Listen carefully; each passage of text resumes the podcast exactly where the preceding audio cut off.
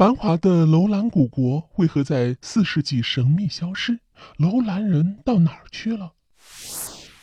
曾经的楼兰古国是丝绸之路上的一颗璀璨明珠，这里有高大挺拔的胡杨树，有美丽动人的楼兰美女，有清澈幽深的湖泊，更有南来北往的各国使者。都城内街道整齐，店铺林立，一派繁荣之景。《汉书》记载了楼兰古国的盛况，商贾云集，使者相望于道。然而，这样繁华的楼兰古国，为什么仿佛在一夜之间突然就消失了呢？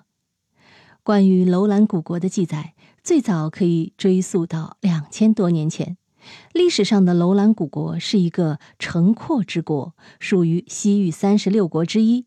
鼎盛时期的楼兰古国拥有十二个部落村镇，在《汉书》里有这样的记载：户千五百七十，口四万四千一百。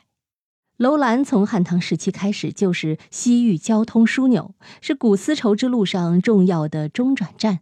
从楼兰出发，向东可到敦煌，向西北可到燕齐、卫离，向西南能到若羌、且末。中国的茶叶、丝绸等紧俏商品源源不断地运抵这里，和西域的珠宝、马匹等进行交易。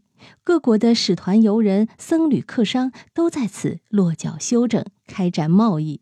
如此重要的地理位置，也让楼兰古国经济非常发达，文明空前繁荣。楼兰因此成为当时世界上最为繁华的都市，成为了东西方文明交流碰撞的汇集点。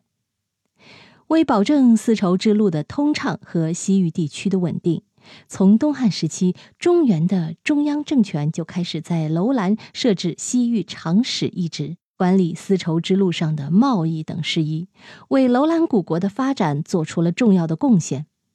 但是，曾经富庶文明的楼兰古国却在公元四世纪前后神秘的消失了，只留下被黄沙淹埋的残垣断壁和古迹遗址，向人们诉说着它曾经的辉煌。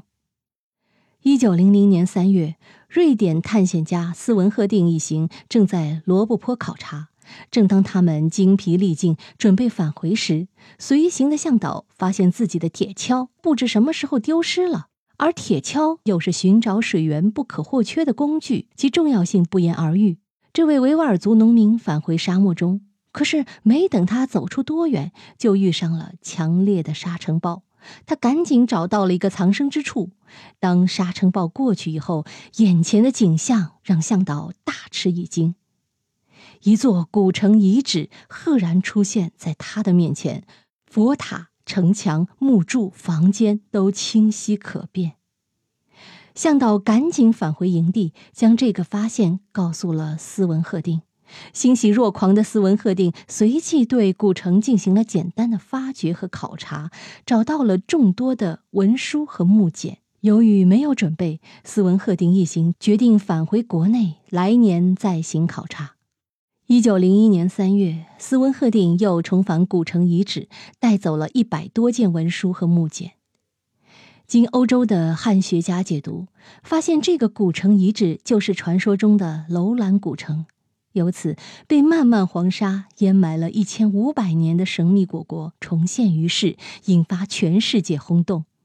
其后，楼兰古城又发现了大批的墓地，出现了楼兰美女、小河公主等干尸。同时发现造型独特的太阳墓等死者墓穴，更是让楼兰古国迷雾重重。那么，高度文明发达的楼兰古国是怎样消失的？这里的数万居民又到哪里去了呢？关于楼兰的消失，有几种说法：其一，外族入侵导致楼兰古国的灭亡。在楼兰出土的文书和木简中，曾大量记载了一个名叫鲜卑的少数民族对楼兰古国进行长期的掠夺和骚扰，也记载了楼兰古国对付鲜卑人的方法和策略。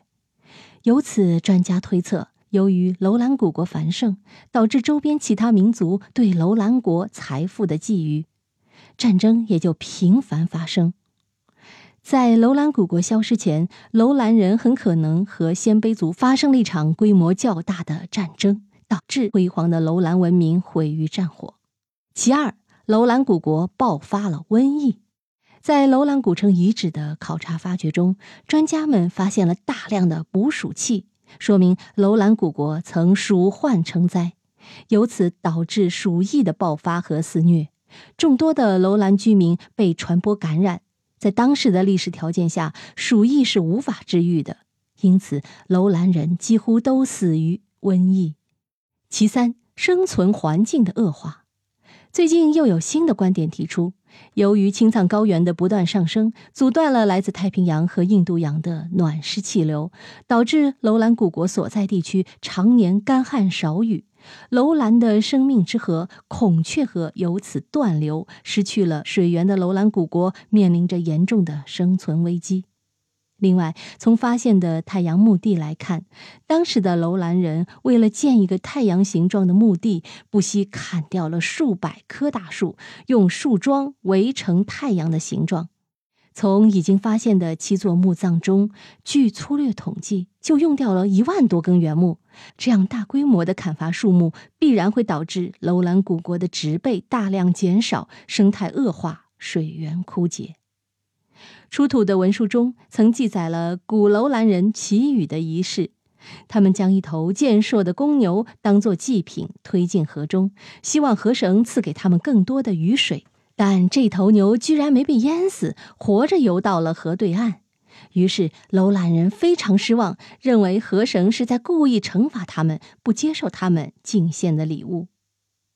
古楼兰人在后期也认识到了这种做法带来的严重后果，特别颁发命令，提倡种树、保护植被，禁止砍伐树木，颁布凡砍伐树木一棵罚没马匹一头等法令。但是，也许是楼兰人觉醒太迟了，他们的家园再也找不到一滴水，水源成为了压垮楼兰文明的最后一根稻草。